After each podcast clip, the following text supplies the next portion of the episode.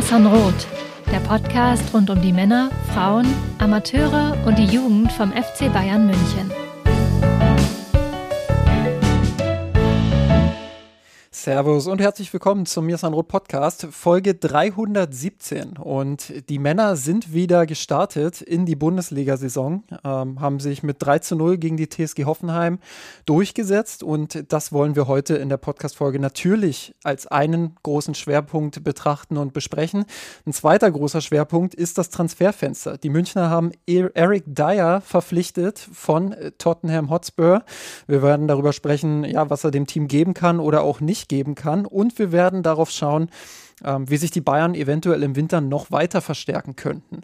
Ähm, bevor ich aber unseren heutigen Gast vorstelle, ähm, möchte ich noch kurz darauf hinweisen, ähm, dass ihr unseren Podcast und auch unseren Blog mirsanrot.de unterstützen könnt auf patreon.com slash mirsanrot. Dort könnt ihr mit einem Beitrag eurer Wahl ähm, ja, unseren Podcast ähm, finanziell unterstützen und vor allem auch unsere Neuaufstellung, die wir jetzt äh, vorangetrieben haben.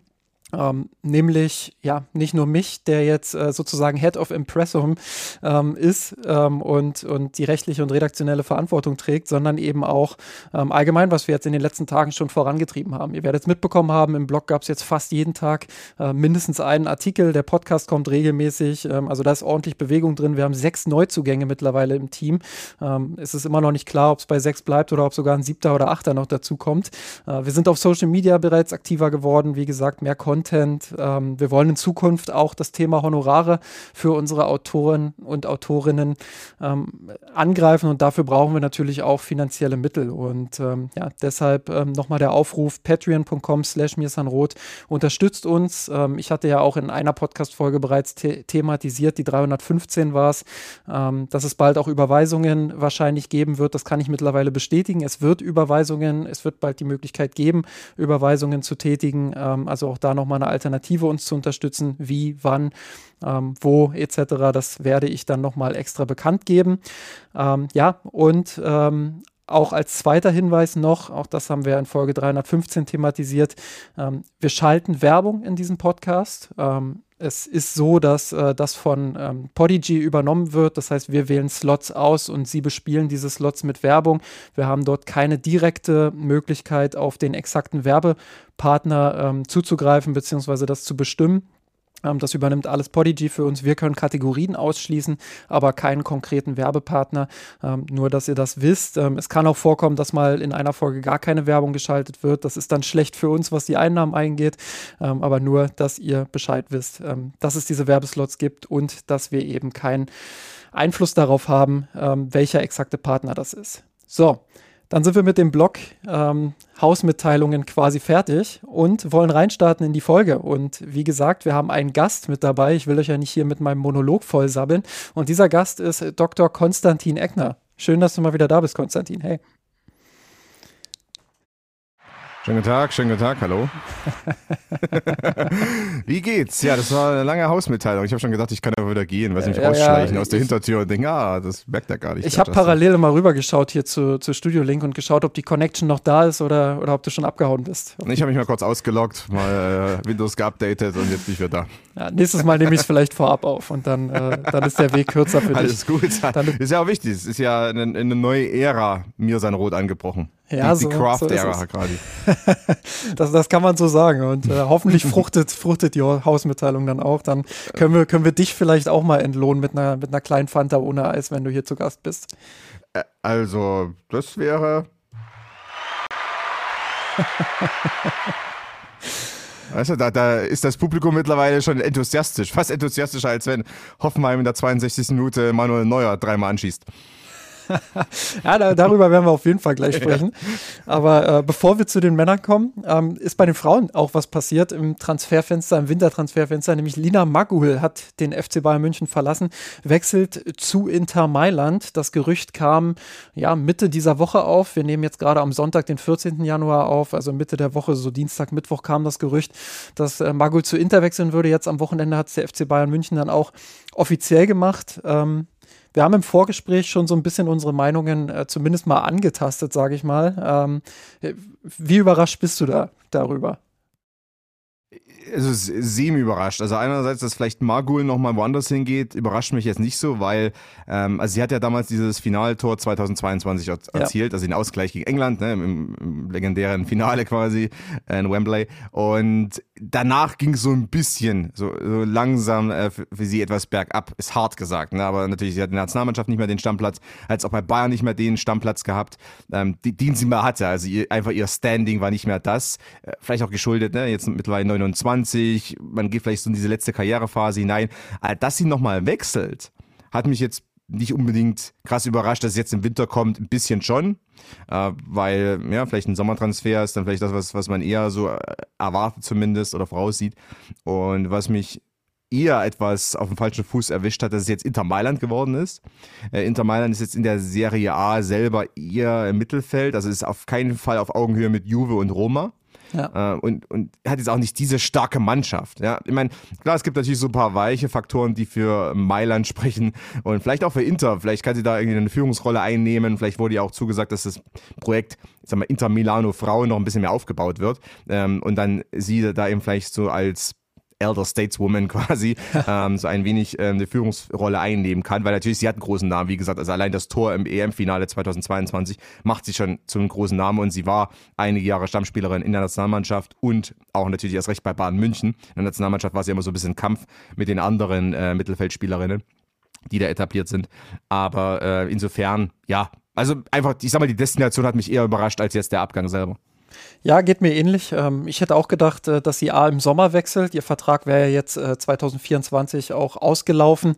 Ähm, soweit ich weiß, gab es da jetzt auch, ähm, ja, äh, ist jetzt natürlich nach dem Wechsel einfach zu sagen, aber soweit ich weiß, gab es da auch keine, keine fortgeschrittenen Gespräche zwischen Bayern und, und Magul. Also insofern hat schon viel darauf hingedeutet, dass sie im Sommer gehen wird dass sie jetzt im Winter geht, hat mich schon ein bisschen überrascht. Ähm, glaube, dass Magul geht, ähm, ist auch so ein bisschen auf ihren auf ihren Charakter zurückzuführen. Ähm, also darauf hin, dass sie, dass sie einfach auch Bock hat, glaube ich, nochmal das Ausland zu erleben. Ich habe vor ein oder zwei Jahren mal mit ihr ein Interview geführt. Äh, da hat sie mir gesagt, dass sie sich schon noch mal vorstellen könnte, irgendwann auch ins Ausland zu gehen, ähm, als ich sie dann darauf angesprochen habe, äh, dass England ja quasi finanziell und sportlich auch sehr attraktiv ist, hat sie gesagt, naja, England eher nicht so, sie ist eher so die, die äh, Südländerin, was das angeht, also eher so Richtung Süden würde es sie ziehen, das ist mit Italien ja jetzt durchaus, durchaus der Fall, also von Norditalien quasi nach Süditalien. Ähm, ja, ich glaube auch, dass, dass es Mailand wurde, hängt vielleicht auch ein bisschen damit zusammen, dass sie sich in München einfach wohlgefühlt hat. Die Distanz zwischen Mailand und München ist ja jetzt nicht extrem riesig. Also wenn sie da mal Bock hat, irgendwie wieder zurück nach München äh, für einen Tag oder zwei zu gehen, dann, dann ist das auch easy. Ähm, ist ja auch familiär mittlerweile so ein bisschen verwurzelt dort in München. Dementsprechend, ähm, ja, glaube ich, dass die Distanz da vielleicht auch nochmal eine Rolle gespielt hat. Ähm, ja, und ich glaube, dass diese ganzen weichen Faktoren, Mailand auch eine schöne Stadt, glaube ich, äh, Inter jetzt im, im Fußball der Männer zumindest auch keine kleine Adresse, strukturell wird sie da sicherlich auch so ein bisschen profitieren können von, dass der Club an sich ja doch relativ groß ist, ähm, mal was Neues kennenzulernen und, und einfach jetzt auf die letzten Meter in der Karriere da nochmal so, ein, so ein paar neue Schritte zu gehen. Ähm, das passt irgendwie zu Magul. Ähm, auf der anderen Seite muss man natürlich auch sagen und herausheben, das, was du gerade gesagt hast, Inter Mailand ist in der Serie A aktuell, glaube ich, Vierter, ähm, hat äh, eine große Distanz zu den Top-Teams in Italien.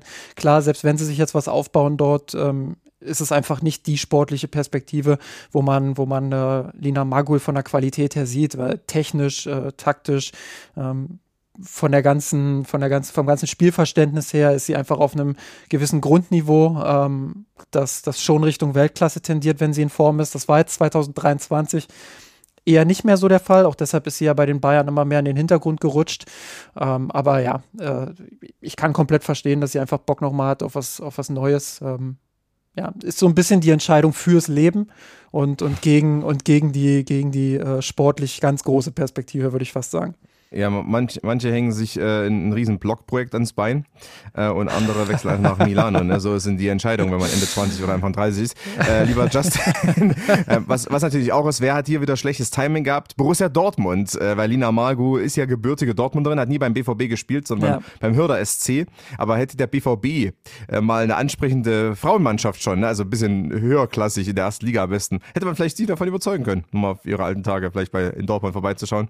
So wird das nichts. Ja. Ja, da hätte sie sich, äh, da hätten sie sich in Dortmund ein bisschen früher bewegen müssen. Das meine ich. Timing war zu, schlecht. Bisschen zu spät die Frauenmannschaft ge äh, gegründet, aber wer weiß, ja. wer weiß, wer weiß, wie lange Gut, ich meine, sie ist 29, ne? Genau, also, wie lange sie jetzt mh. noch macht. Also ähm, ja, wenn sie dann irgendwann 32, 33 ist, von größeren Verletzungen verschont bleibt, wenn äh, sowas wie Familienwunsch etc., ich weiß ja nicht, wie es da bei ihr aussieht, äh, wenn sowas dann ähm, vielleicht auch wieder, wieder rum ist, dann auf die letzten Tage nochmal die Karriere ausklingen lassen beim BVB wer weiß, wäre sicherlich eine Option für sie. Zumal sie eben jetzt auch in dieser Phase ist, deswegen glaube ich auch bei, bei Inter Mailand wird schon diese Rolle auch spielen. Ne? Also äh, mehrjährige Bayern-Kapitänin, Nationalspielerin, man kennt sie, auch wenn sie jetzt nicht ich sag mal, der prominenteste Name ist. Also sie ist immer so für mich immer so in der zweiten Reihe gewesen, international betrachtet. Hm. Äh, aber äh, natürlich trotzdem in, in größerer Name für Inter Mailand. Also es kann ja auch sein, dass sie dann in diese Rolle auch hineinwächst. Ne? Also weil man, man, hat ja schon eine andere auch Funktion dann innerhalb von einem Team und innerhalb von einem Club, wenn man, äh, sag mal, nicht der Stuppenälteste, die Stuppenälteste ist, aber so ein wenig in die Richtung dann langsam geht, äh, ist ja doch auch nochmal anders, wie man sich vielleicht gibt und wie man dann auch nach außen äh, sich präsentiert, als wenn man jetzt 25 ist und äh, quasi einfach nur, äh, ja, Vollgas-Mittelfeldspielerin ist. Ja, ich glaube auch, dass bei, bei Magul der Druck so ein bisschen eine Rolle gespielt hat jetzt. Also du hast es angesprochen, dieses EM-Tor im, im Finale 22, dann mit den Bayern dieser sportliche Aufstieg, auch die Meisterschaften, die beiden, die sie gewonnen hat als Kapitänin mit den Münchnerinnen.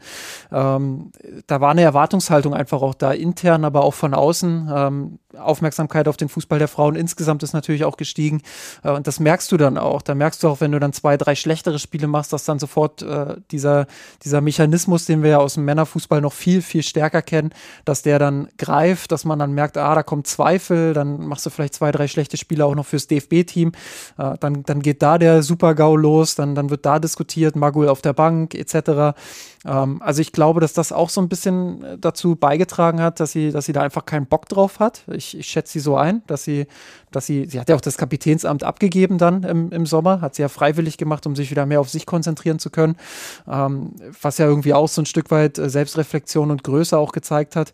Ähm, aber ja, ich glaube, dass sie da einfach keinen Bock mehr drauf hatte und dass sie dann gesagt hat, okay, dann genieße ich jetzt äh, das Ende meiner Karriere sozusagen die letzten Jahre äh, im Ausland und Mailand ist da, glaube ich, allein von der Stadt her nicht die schlechteste Adresse.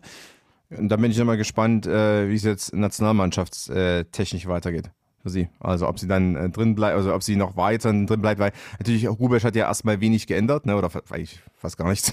Ja. äh, aber äh, wie es jetzt in der nächsten Phase weitergeht, ne? Und, und auch natürlich, wie dann äh, es aufgefasst wird, dass sie jetzt in Italien spielt, weil die Serie A eben bis auf die zwei Top-Teams nicht jetzt diese sportliche Qualität hat, also die ist schon unterhalb der, der Bundesliga anzusiedeln, wenn es um die breite sportliche Qualität geht, also auch um die Herausforderung ähm, von Wochenende zu Wochenende.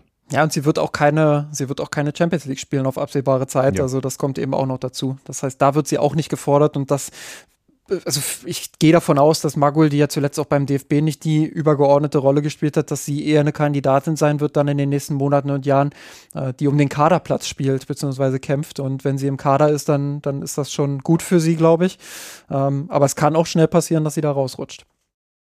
Ja, also genau, deshalb mal, mal sehen. Äh, zumal ja dann auch vielleicht äh, am ehesten, es kam ja schon die Forderung auf, trifft jetzt ein bisschen ab, als Horst Rubisch äh, seine quasi Antrittspressekonferenz hatte, äh, kam ja schon die Forderung auf, so ein wenig aus, aus der Medienwelt, ja, wie sieht's denn aus mit der Spielerin und mit der Spielerin mit der Spielerin? Äh, also sprich vielleicht Jüngeren, vielleicht jetzt welche, die irgendwo ganz gut performen, ähm, kriegen die vielleicht mal eine Chance und dann aus meiner Sicht ist dann vielleicht eine eine Margul äh, mit 29, vielleicht, vielleicht eine, weiß nicht, Lena Petermann, die bei Leicester City spielt mit 29. Das sind vielleicht die ersten, die dann so langsam aber sicher ähm, zumindest perspektivisch rausfliegen oder da eben nicht mehr nominiert werden, gar nicht mehr. Ähm, oder ja, mal sehen. Also ich denke, da spielt dann das Alter auch eine große Rolle. Absolut. Für die Bayern Frauen geht's am kommenden Wochenende los, da dann im Pokal gegen Offenbach. Ähm, dann gibt's äh, das Champions League-Spiel, ein sehr wichtiges Champions League-Spiel äh, bei der AS Roma, ähm, wo die Bayern ja aktuell in der Gruppenphase ja, auf, auf dem dritten Platz stehen in, in ihrer Gruppe und äh, ums Weiterkommen bangen. Dann im, äh, am Wochenende darauf gegen die TSG Hoffenheim der Bundesliga-Auftakt. Auch das ein sehr, sehr wichtiges Spiel, wenn man ja da die Tabellenführung abgegeben hat. Und dann das entscheidende Champions League-Spiel daheim gegen Paris Saint-Germain. Also sehr sehr, sehr entscheidende Wochen mit drei sehr schweren Spielen und einem Spiel mit, ja, äh, minimaler Stolpergefahr, würde ich es würd mal freundlich ausdrücken. Dann lass uns mal sprechen über über die Männer des FC Bayern München, die nämlich gegen die TSG Hoffenheim mit 3 zu 0 gewonnen haben. Wenn man sich jetzt die Statistiken am Ende des Spiels anschaut, 2,8 zu 1,2 Expected Goals, 3 zu 0 Tore. Musiala hat ein frühes Tor zum 1-0 gemacht, in der 70. quasi schon den Deckel drauf. Ähm, Kane in der 90. damit ein 3-0, Prömel 74. Minute gelb-rote Karte. Ähm, sieht nach einer deutlichen Nummer aus, wenn man auf die Statistiken schaut, auch klares Übergewicht, äh, was Abschlüsse etc. angeht. Ähm, aber Konstantin, ganz so deutlich war es dann nicht immer in dieser Partie, oder? Es war eine gute bis sehr gute erste Halbzeit äh, mit kleinen Abstrichen, aber am Ende Hoffenheim ist ja jetzt auch eher im, im oberen Tabellendrittel oder zumindest in der oberen Tabellenhälfte anzusiedeln, auch rein von der Performance her, äh, die diese Mannschaft normalerweise zeigt. Äh, auch wenn ich vielleicht nachher nochmal kurz darüber sprechen kann, dass es auch eine klassische Pellegrino Materazzo Mannschaftsvorstellung war äh, gegen ein Team wie Bayern. Denn ähm, seine Teams fühlen sich meist nur wohl, wenn die quasi nicht jetzt Ballbesitzdominant sind, aber so ein gewisse, so ein gewisses Selbstbewusstsein, so ein, gewiss, so ein bisschen comfortable äh, sich fühlen und äh, so eine gewisse Überlegenheit ausstrahlen können. Das war zumindest bei Stuttgart damals der Fall. Nicht, dass Stuttgart jetzt direkt überlegen war, aber äh, am besten sind die Matarazzo-Teams meistens, wenn sie so das Gefühl haben, wir können hier dieses Spiel ganz gut gewinnen. Das war jetzt gegen die Bayern nicht unbedingt der Fall. Äh, gegen Pressing hat natürlich sehr gut funktioniert. Also die entscheidenden Zweikämpfe wurden da äh, im Mittelfeld in der ersten Halbzeit von den Bayern meistens gewonnen. Was ich auch gut fand, war so diese Staffelung, also sprich Müller meistens eher ganz vorn, Kane vielleicht leicht versetzt dahinter, auch, dann mal der Switch, Kane vorn, Müller dahinter, wie auch immer. Und dann die zweite Welle, Sané, Musiala und dann Guerrero als äh, dritte Welle mit Leimer auch in seiner äh, Quatsch, mit Kimmich in seiner etwas zurückhaltenden Rolle und dann auf der Außen Leimer und, und Davis, aber gerade Davis äh, als, als natürlich Vorstoßender äh, links außen. Äh, aber was ich ihm wirklich gut fand, war diese, quasi dieses 2-2-1, ne, mit Guerrero dann so als dritte Welle. Das hat wirklich gut funktioniert, weil dadurch konnte man auch immer wieder den nächsten Zweikampf suchen. Ne? Also Hoffenheim gewinnt vielleicht den Ball irgendwo im zentralen Mittelfeld rund um Stach, aber dann kommt der nächste und, und äh, forciert sofort den Gegenpressing-Zweikampf und gewinnt vielleicht direkt den Ball wieder zurück. Äh, und da war ja Bayern vor allem stark. Also jetzt Ballbesitz selber, Spielaufbau gab es einige Ballverluste, aber das Gegenpressing, Ballrückgewinnung und dann auch sofort so saubere Ballrückgewinnung. Also sprich, ich nehme dem Gegner den Ball ab, und habe sofort sauberen Ballbesitz und kann sofort einen sauberen Pass spielen. Das hat echt in einigen Situationen sehr, sehr gut funktioniert. Plus natürlich, und wenn wir jetzt auf die Tore schauen, ne, also das 1-0, einige gute kurze Ecken, die Hoffenheim schlecht verteidigt hat. Ich glaube, die waren da ein bisschen überrascht davon, äh, weil es war nochmal ein neueres Element was jetzt nicht unbedingt jetzt in der Hinrunde, also quasi Hinrunde in den ersten 16 Spieltagen jetzt immer so sichtbar war. Deswegen bei dem Tor von Musiala auch äh, gab es ja quasi eine 4 gegen 2 Überzahl von den Bayern, als sich dann äh, Musiala den Rücken von Kader Jarbeck bewegt hat. Also das war auch noch ein gutes Element und zum Abschluss positiv, Justin, was, ich weiß nicht, wie du das siehst, aber im Vergleich zum Vorjahr war das natürlich ein ganz anderes Bayern-Team. Äh, sprich, es wirkte viel, viel frischer, aus der Winterpause herauskommend als äh, in der Vorsaison. Klar, andere Voraussetzungen mit der WM, aber man hat ja damals auch gehört, dass äh, Nagelsmann die Mannschaft schon brutal gestriezt haben muss und die waren ja für einige Wochen platt. Also diese Plätte und äh, diese fehlende Frische habe ich bei diesem Spiel gegen Hoffenheim nicht gesehen. Ja, das kommt dann erst nächste Woche, weil Thomas Tuchel hat ja nach dem Spiel angekündigt, er wird sie jetzt im Trainingslager knechten. Das hat er, hat er äh, bei, oh. bei, habe ich gerade mal versucht, ihn zu loben, das habe ich noch gar nicht gelesen. Ich, ich weiß, bei bei der Zone hat er das, glaube ich, gesagt. Ah, deswegen ist Kimmich nicht dabei, die, die das gehört, jetzt, gesagt die, sind jetzt dann, die sind jetzt ab Montag oder sogar ab heute schon, glaube ich, ich weiß gar nicht, da sind sie in Portugal im Trainingslager. Um, ähm, und äh, er hat dann so im Scherz hat er halt bei der Zone dann gesagt, äh, ja, die werden ordentlich geknechtet, die Jungs. Ähm, nein, also sehe ich auch so. Die, die Bayern haben sehr frischen Eindruck gemacht, haben, haben äh, sehr laufstark gewirkt. Ähm, Tim Borowski hat bei der Zone, glaube ich, immer von einer besonderen Energie gesprochen, die die Bayern ausgestrahlt haben. Dem, dem würde ich zustimmen. Also da war wirklich eine, eine hohe Bereitschaft, eine hohe Intensität einfach auch da, gerade in der Arbeit gegen den Ball, den du, die du gerade angesprochen hast. Ähm, wenn Hoffenheim durchs Zentrum erwischt, äh, äh, kombiniert hat und da an der ersten Pressinglinie vorbeigekommen ist oder auch an der zweiten, dann waren halt Guerrero und, und ähm, Kimmich meistens da. Also viele hohe Ballgewinne, viele Ballgewinne in der Hälfte von Hoffenheim. Das war schon stark. Ähm, viele Rückgewinnungen, gute Entscheidungen ähm, in, in erster Linie getroffen. Das, was du gerade gesagt hast, also wenn sie den Ball erobert haben, ähm, haben sie immer eine gute Entscheidung getroffen, ob sie jetzt direkt in die Tiefe gehen oder ob sie den Ball erstmal halten. Äh, dadurch ist das Spiel überhaupt nicht wild geworden. Das war gut für die Bayern.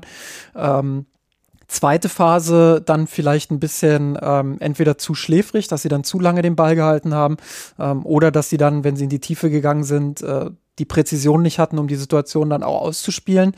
Also das hat so ein bisschen gefehlt, aber äh, was die Balleroberung anging, ähm, war das schon sehr stark. Auch äh, die Flügelpositionen, also wie Davies und, und Leimer dann immer wieder auch rausgerückt sind, äh, um da Druck mit, mit auszuüben, wenn Hoffenheim auf die Flügel eröffnet hat. Ich äh, glaube, das 3-0 ist ein Paradebeispiel, wo Hoffenheim sich am Flügel durchkombinieren kann, so ein bisschen.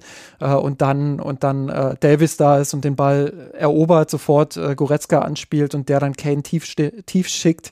Ähm, das war wirklich eine, eine sehr starke Szene. Ähm, und die kurzen Ecken, die du jetzt angesprochen hast, äh, da hat ja Musiala dann nach dem Spiel äh, Anthony Barry gelobt, den, äh, den Standardexperten im, im Tuchel-Team sozusagen, hat gesagt, da wird viel trainiert und er will sie so ein bisschen unpredictable machen, wie, wie Musiala das so schön formuliert hat. Ähm, also das war tatsächlich eine, eine gute Variante, die sie da auch gezeigt haben. Ich meine, ähm, sie waren da, glaube ich, in der Szene mit vier Mann im, auf dem rechten Flügel, beziehungsweise im Halbraum gegen drei Hoffenheimer. Also das war wirklich stark. Äh, Musialas Abschluss ja sowieso sehr stark. Ähm, ich glaube, dass Musiala auch, auch der Schlüssel schlechthin war. Also du hast es gerade gesagt, im Ballbesitz gab es so ein paar Probleme, da können wir gleich nochmal im Detail äh, drauf einsteigen. Aber ähm, wie sie Musiala immer wieder auch gefunden haben, weil der sich zwischen den Linien optimal angeboten hat, aufgedreht hat, immer wieder im Halbraum auch äh, da war, der hat ein absolutes Klassespiel gemacht, oder, oder wie siehst du das? Ja, auf alle Fälle. Und eben Musiala, äh, bei dem ist es mir eigentlich am meisten aufgefallen, weil der war äh, in der Vorsaison, ne, also quasi nach dieser Winterpause, äh, komplett platt und irgendwie auch nicht so richtig sharp, also sprich, da passte die Präzision in den Pässen nicht und da hat er auch diese Zweikämpfe nicht gewonnen und da waren die ersten Kontakte ein bisschen unsauber und, und, und. Ne? Und jetzt bei dem Spiel äh, wirkte es so, als wäre es irgendwie Mitte November oder Mitte März und einfach, er wäre schon bei 100 Prozent. Und gerade er hat ja auch einige, ich meine, er mag jetzt nicht die Defensiv-Zweikampfmaschine sein, aber im Gegenpressing hat er auch einige dieser sauberen Ballrückgewinnungen selber forciert oder einfach selber ausgeführt. Dem er einfach, ah, ich weiß nicht, was jetzt war, ne, Stachbrümmel, wer auch immer, nimmt den Ball an, der springt vielleicht so einen halben Meter weg, Musiala ist da, zack, mit dem linken Fuß den Ball äh, ein bisschen weggelegt, äh, rechts vorbeigegangen, äh, Ballübernahme und dann konnte er das Ganze vorantreiben. Also gab es einige Situationen, in denen er sehr, sehr gut aussah. Äh, und daran merkst du dann eben die Frische bei so einem Spieler mit der Athletik. Äh, und dann natürlich klar offensiv, da geht einiges. Da ist dann auch das Zusammenspiel gerade zwischen Sané und Musiala essentiell aus meiner Sicht. Das ist nun mal jetzt so diese Art Doppel-10. Also Sané hat ja wirklich sehr zentral gespielt, weil einfach Davies ähm, ja sowieso auf, im, im vorderen linken Bereich geboren wurde äh, und einfach lebt und da kampiert. ähm, ist dann vielleicht mal für die Restverteidigung nicht immer optimal, aber ist eben einfach da. Und äh, ins, insofern ähm, hat mir das schon sehr gut gefallen und ich fand auch Guerreros Auftritt äh, ähnlich äh, spritzig und ähnlich ähm, einfach präzise, scharf und äh, in ganzheitlich stimmig. Einzig bei Guerrero ist, ich will ihn nicht zu sehr loben, weil dann ist er nächste Woche wieder verletzt.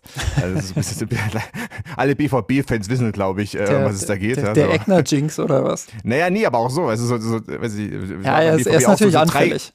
Drei, drei krasse Guerrero-Auftritte und dann kam plötzlich, er fällt für die nächsten drei Monate aus. Das ist ja, es ist, Guerrero, Mahmoud Hut und noch so drei andere fallen wir da ein, bei denen drei, drei Ecken, ein Kreuzbandriss. Ja, so ungefähr.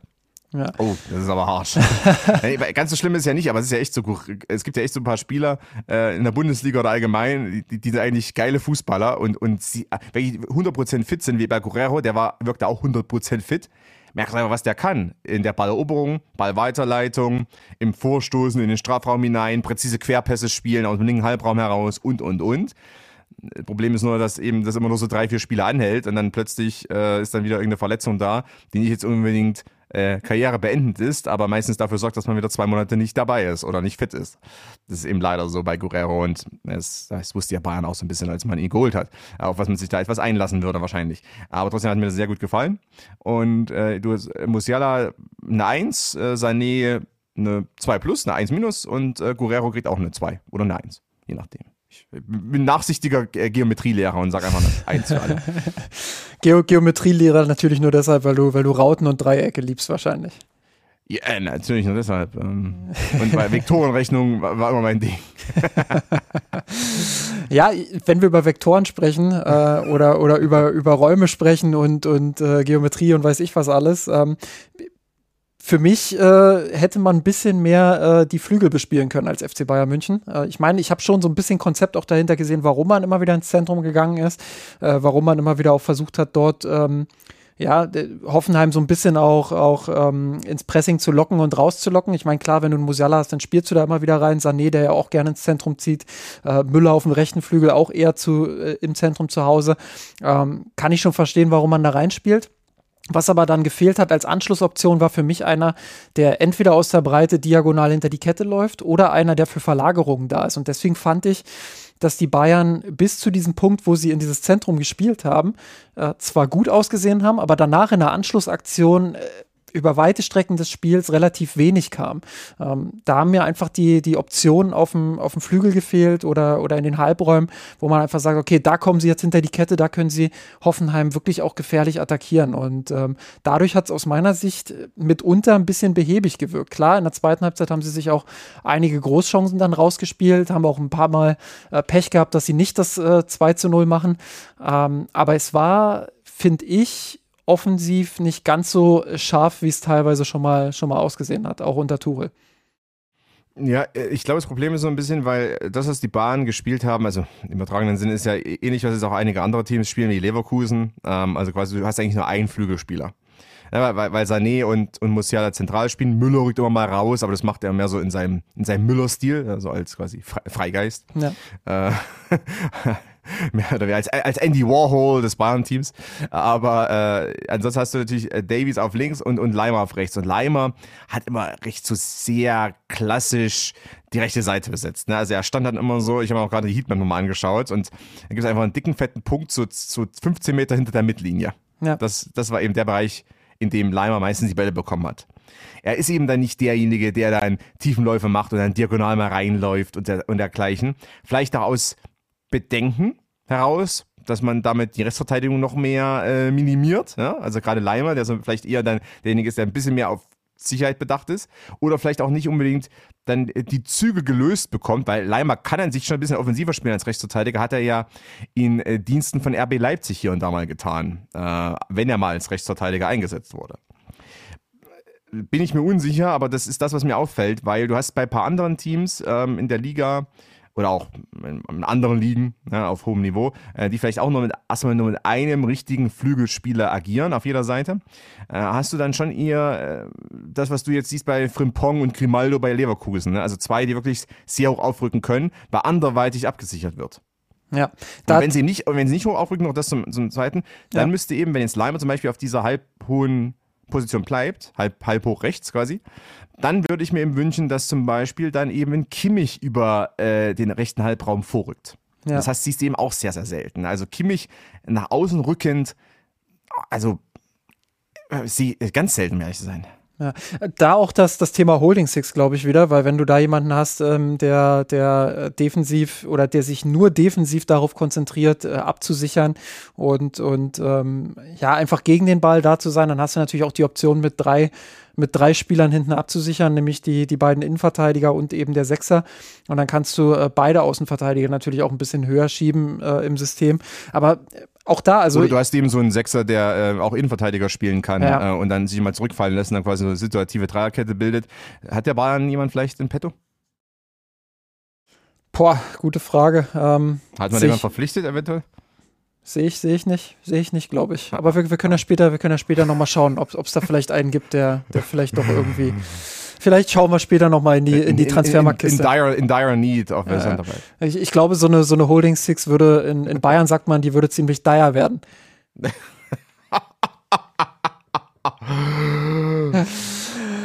ja, jedenfalls äh, zurück zum Spiel. Ja, ich, ich glaube, den, den, den Sound, den muss ich mir von dir klauen, weil ich glaube, dann, dann haben wir, bei mir ist dann Rot nichts anderes mehr zu tun, als diesen Sound abzuspielen. Ja, ja, weil, weil natürlich, also beim, beim nächsten Wort wird es dann eher.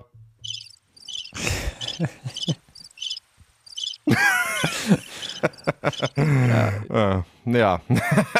Jetzt, jetzt, jetzt habe ich, hab ich den Faden so ein bisschen verloren, aber klar. Das, das, war, das war genau mein Ziel. Also Verwirrung. Das war, glaube ich, dein eigenes Ziel, du hast ihn selber verloren. Also. Ja. Ja, nee, nee, aber was, was mir bei Davis auch aufgefallen ist, äh, klar, er ist so ein, so ein Typ, den du, den du links breit anspielen kannst und auf den du auf Verlagerung spielen kannst, aber auch das ist ja kaum passiert. Also ich, ich finde, Davis ist auch relativ häufig mit ins Zentrum gerückt und dann hast du auf der linken Seite gar keinen mehr gehabt, der irgendwie die Breite gegeben hat. Und das ist das, was mich so, so ein bisschen an diesem Offensivauftritt auch gestört hat. Ähm, klar, du kannst natürlich das Zentrum fokussieren aus guten Gründen, ähm, aber so ein bisschen Entlastung dann in den Räumen, die Hoffenheim dann außen anbietet, um da dann vielleicht auch mal ins 1 gegen 1 oder 2 gegen 1 zu gehen. Ähm, das gab es nicht so oft von den Bayern und gerade diese 2 gegen 1 Situation äh, haben sie kaum herstellen können. Und im Gegenzug auf der anderen Seite hatte Hoffenheim ich überlege gerade, ich glaube, das war noch in der ersten Halbzeit. Äh, ihre gefährlichste Szene hatten sie nach einer Verlagerung, wo sie ähm, wo sie auch einmal von der rechten Seite auf den linken Flügel verlagern und sofort eine 2 gegen 1 Situation gegen die Bayern haben. Klar, äh, Bayern ist jetzt auch nicht das Team, das gerne tief verteidigt, aber in dem Augenblick haben sie den Bayern dann einmal gezeigt, wie es gehen kann, nämlich eine Verlagerung, 2 gegen 1 und dann zum Abschluss kommen. Und das ähm, war relativ simpel gespielt und das haben die Bayern auf der anderen Seite aus meiner Sicht nicht so hinbekommen. Nee, ähm, aber also da, da bin ich noch ein bisschen äh, auf der Suche nach Gründen sozusagen. Ne? Ja. Also oder äh, wie, wie, jetzt auch bei der ganzen Flügelthematik, was wir vorher besprochen haben, ähnlich, äh, bin ich mir nicht ganz sicher. Ich, ich da, da, da muss ich aber allerdings alle, Ganz ruhig. Da würde ich aber allerdings sagen, dass wir mal noch ein, zwei Spiele jetzt nach der Winterpause abwarten müssen. Ja, weil klar. Was, was du schon siehst, ist interessant. Ne? Also zum Beispiel diese Eckball-Varianten. Das ist was, was du im Winter sehr gut eintrainieren kannst. Klar, es waren jetzt nicht sehr viele Trainingseinheiten, aber es waren Trainingseinheiten ohne jetzt den Stress, oh Gott, wir müssen morgen spielen gegen Hoffenheim oder gegen irgendeinen Champions League-Teilnehmer oder so. Ne? Es war ja komplett, da bist du erstmal davon befreit. Äh, du hast eine gewisse Ruhe für Fußballverhältnisse zumindest und kannst sowas eintrainieren. Natürlich, solche Standardsituationen lassen sich am leichtesten trainieren, weil das ist ja quasi Ablauf, alles klar, der muss dahin laufen, der macht das, der macht das. Das kannst du 80 Mal trainieren, bis es jedem wahrscheinlich zum Hals raushängt. ähm, frag mal bei Lucien Favre nach. äh, der ist berühmt und berüchtigt gewesen und ich glaube, Tuchel ist auch so einer. Also der sagt, es mir egal, ob den das zum Hals raushängt. Aber bei, bei ja, gut, der, der muss ja auch nur Anthony Barry drauf ansetzen. Also der, der ist ja dann fein raus. Sowieso, ja. Also und dann äh, können sich Spieler bei, bei Tore bestellen, ey, ist langsam langweilig. Das, ah, das ist der Anthony, der, der übertreibt es immer. Ähm, aber was natürlich schon ist, bei den etwas dynamischeren Spielsituationen, ich glaube, da ist es dann etwas schwerer, da so diese Automatismen reinzubekommen. Aber ich würde da eben echt noch ein, zwei Wochen abwarten. Klar. Ich finde auch, dass Hoffenheim zum Beispiel ein Team ist, was nicht so einfach zu bespielen ist, weil die haben auch so dieses System, ne, mit zwei, quasi mit zwei klassischen Flügelspielern. Aber was die eben machen ist, weil die diese Doppelspitze Doppel-8 haben, äh, und, und gerade mit Kramaric dann auch, äh, ist da ein, ein Triften teilweise vorhanden. Ne? Und du kannst, also du kannst die echt nicht so leicht lesen manchmal. Äh, Hoff, äh, Hoffenheim, ähnlich wie du damals Matarazzos VfB Stuttgart nicht immer so leicht lesen konntest von den Bewegungen her. Ja.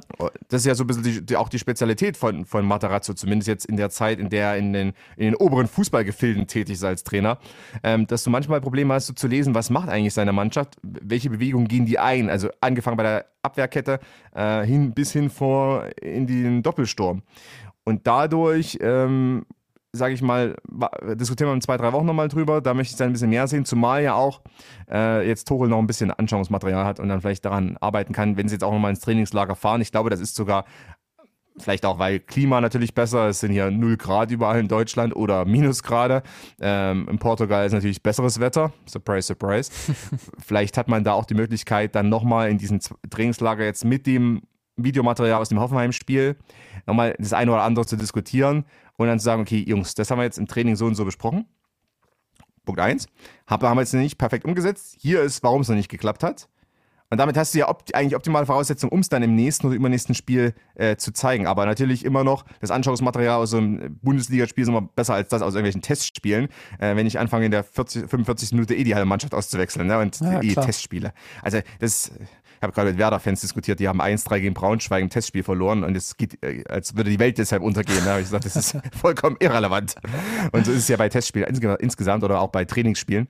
Und äh, jetzt ja, deshalb warten wir noch ein, zwei Wochen ab, aber also insgesamt fand ich die Ansätze zumindest äh, dahingehend positiv, aber es gab natürlich auch ein, zwei äh, recht frappierende äh, Negativsequenzen in der zweiten Halbzeit. Ja, da sprechen wir gleich drüber. Ich habe vorher noch mal eine, eine kurze Frage an dich und zwar äh, leider, leider hat Heidenheim am Wochenende, äh, glaube ich, ein Tor nach Standards gemacht. Deswegen äh, sind die auf der Eins mit, mit äh, elf Standardsituationen, äh, die, die zu Toren geführt haben. Ähm, Jetzt ist es eine relativ offene Frage. Ich glaube, du, du wirst die Frage relativ leicht beantworten können, aber wer steht auf Platz 2? FC Bayern München. Genau so ist es. Mit zehn. Das hast du mir so sehr vorgelegt, das war quasi. Natürlich, also, das ist meine Spezialität. Das, das mache ich mit Georg. Elfmeter. Das mache ich mit Georg genauso. Ähm, mhm, den, der, der, der kann die, die Elfmeter auch kaum verschießen. Ich muss, ich muss mir da einfach ein bisschen mehr auf die Zunge beißen dann demnächst. Aber ähm, ich glaube, das zeigt ganz gut, dass die Bayern in dieser Saison insgesamt nach Standards ein äh, bisschen besser sind. Klar, sie haben auch die meisten Standards im Vergleich zu anderen Teams, ähm, mhm. aber sie, sie treffen relativ häufig nach Standards und ähm, klar, darunter sind jetzt auch drei Elfmeter, muss man auch dazu sagen, aber sieben Standardtore sind immer noch in der Bundesliga ähm, sehr, sehr gut. Äh, plus eben, sie haben auch äh, eine relativ hohe Häufigkeit ähm, äh, von Torschussvorlagen nach Standards, sind nämlich ähm, ähm, dabei 1,6, also auch das pro Spiel nicht so schlecht. Ähm, insofern, ich sehe da in dieser Saison schon auch einen Fortschritt. Das ist ja so ein Dauerthema bei den Bayern, was Standards angeht. Da wird ja viel rumgeheult, auch was, was Josua Kimmich etc. angeht. Aber ich finde das in dieser Saison insgesamt eigentlich, ohne dass ich jetzt sagen würde, die Bayern sind die absoluten Standardexperten und, und äh, das beste Standardteam der Welt. Aber äh, da ist schon, schon richtig was nach vorne gegangen in dieser Saison. Ja, auf alle Fälle. Also ich, äh, ich meine, bei Hoffenheim ist es, äh, bei Hoffenheim, bei Heidenheim äh, ist es sicherlich der Faktor auch, äh, wer die Standards schießt und wie geil die Standards reinkommen. Äh, bei Bayern sehe ich auch häufig einen Vorteil, gerade gegen Teams, die so äh, relativ stark äh, Manndeckung spielen bei Standards, also in der Verteidigung. Äh, es gibt ja viele Hybrid-Teams mittlerweile, aber viele trotzdem, die so, sag mal, zu 70 Prozent auf Manndeckung setzen. Hast natürlich bei den Bahnen wiederum die Vorteile, dass wenn die Ecken oder die Freistöße nicht perfekt reinkommen, hast du natürlich viele 1 gegen 1 Vorteile machen wir uns nichts vor. Das ja, ist einfach mal der Fakt. Äh, dass du natürlich viele Spieler hast, die ins 1 gegen 1 am, am ehesten gewinnen können, weil die einfach mit die besten Spieler sind, die du empfinden kannst in der Bundesliga. Äh, das ist ein Vorteil, selbst wenn die Standards nicht optimal getreten sind. Jetzt kommt noch der Faktor hinzu, dass man eben doch mehr darauf noch ähm, eingeht im Training, was man jetzt auch gesehen hat, eben neue Varianten einstudiert und auch neue Laufwege einstudiert. Das war ja in der quasi Hinrunde, in den ersten 16 Spieltagen äh, schon hier und da sichtbar, dass man, äh, also zumindest meine Wahrnehmung gewesen, dass die Laufwege ganz gut waren, gutes Kreuzen ja. ne, und mal gutes Blocken, mal gute Weiterleitung, also quasi äh, flanks auf den ersten Pfosten, dann geht er auf den zweiten weiter und dann wird vielleicht nochmal quergelegt und dann kommt der Schuss, wie auch immer. Ähm, da ist man natürlich auch gut darin, die zweiten Bälle noch zu erobern. Also ist ja auch, was als Standardtor zählt ne, oder als Tor nach einer Standardsituation. Da zählt ja auch das, was quasi passiert, meistens zumindest ähm, Ecke, erster Kopfball sitzt vielleicht nicht, aber dann zweiter Ball wird sofort gewonnen, Schuss aus der zweiten Reihe, von der Strafraumkante Tor, ne? Zählt meistens auch als Standardtor, je nachdem, äh, welche Statistikseite du benutzt.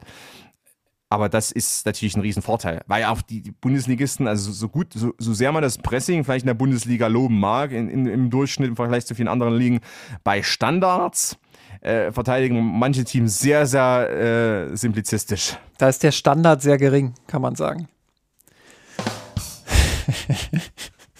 ich mag das. Ich glaube, ich nehme den Sound mit. Ähm, ja, äh, dann haben wir es, glaube ich, geklärt, was die Standardsituation angeht. Aber was wir nicht geklärt haben, ist, warum hat der FC Bayern dieses Spiel fast noch aus der Hand gegeben? Nämlich in der zweiten Halbzeit gibt es drei dicke Chancen. Zweimal Bayer, einmal, wenn ich mich richtig erinnere, war es Kamaric, ähm, die dort die Möglichkeiten haben, für Hoffenheim auf 1 zu 1 zu stellen.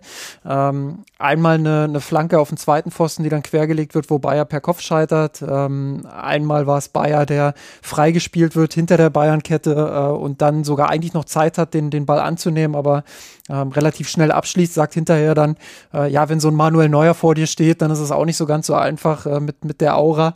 Ähm, trifft dann nur die Latte. Ähm, und das dritte habe ich jetzt gar nicht mehr so im Kopf. Ich weiß nur, dass Neuer zweimal äh, wirklich hervorragend pariert. Also ähm, ja, das, das war. Ja, das eine war der Kopfball aus Kurzdistanz, hast du den schon gehabt? Ja, ich glaube, war, war das nicht auch Bayer? Oder das war, war der das erste, das war die erste Chance, war dieser Kopfball aus ganz, kur genau. aus ganz kurzer Distanz, aus, aus quasi einem Meter. War das auch Bayer oder war das Kramaric? Oder, oder das war, glaube ich, Kramaric. Dann, dann war das Weil Kramaric. Das war, größ, das war, ein größerer Spieler. Stimmt, Bayer war einmal frei durch noch, ne? Wo ja, Neuer, Bayer war einmal frei pariert. durch, genau. Und dann gab es noch diesen anderen, wo auch quasi halb durch und dann äh, Latte, oh, Latte getroffen, ja. Also der Kopfball aus kurzer Distanz, das war ja eher so von, von rechts nach links, dann wieder von links in die Mitte, also so zweimal hin und her. Ähm, und dann Kopfball, das war Hier habe ich Also, also Bayer war es tatsächlich mit dem Kopf, dann Kramaric, ah. dann war Kramaric frei durch ähm, mit dem Fuß und dann war es Maximilian Bayer nochmal, das war 63., 64., 65., also innerhalb von zwei Minuten dort drei Krass. Großchancen für, für die TSG. Ähm, in meiner Erinnerung war nämlich dieser Kopfball von dem großen Spieler und Bayer ist nur so 1,83, das ja. habe ich mich gerade ein bisschen gewundert. Ja. Andererseits Kramaric noch kleiner, also so gesehen, ja. Ja. Es war nicht, ich war nicht Weghorst. nee, das stimmt. Ähm, aber auch da, also wenn wir da jetzt mal durchgehen, glaube ich, unterschiedliche Probleme, die sich bei den Bayern schon länger durchziehen. Äh, bei Bayers Kopfball war es so, ich habe es gerade gesagt, ähm, eine Ecke, ähm, die auf den zweiten Pfosten ge geschlagen wird, hinter die oder in den Rücken der Bayern-Spieler, wo äh, einmal Wehorst sehr frei steht, der den Ball nicht bekommt, sondern den Ball bekommt dann Osan Kabak, der, der sehr frei auch ebenfalls dort steht, äh, querlegen kann auf dann wiederum von dort aus den zweiten Pfosten, wo dann Bayer steht, der an, ähm, an äh, Neuer scheitert.